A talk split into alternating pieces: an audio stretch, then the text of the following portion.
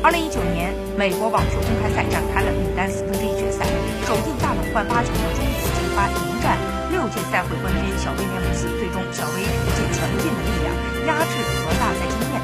直落两盘横扫胜出，第十三次杀进美网四强，这也是小威的美网第一百胜。此役过后，小威对中国金花的战绩改写，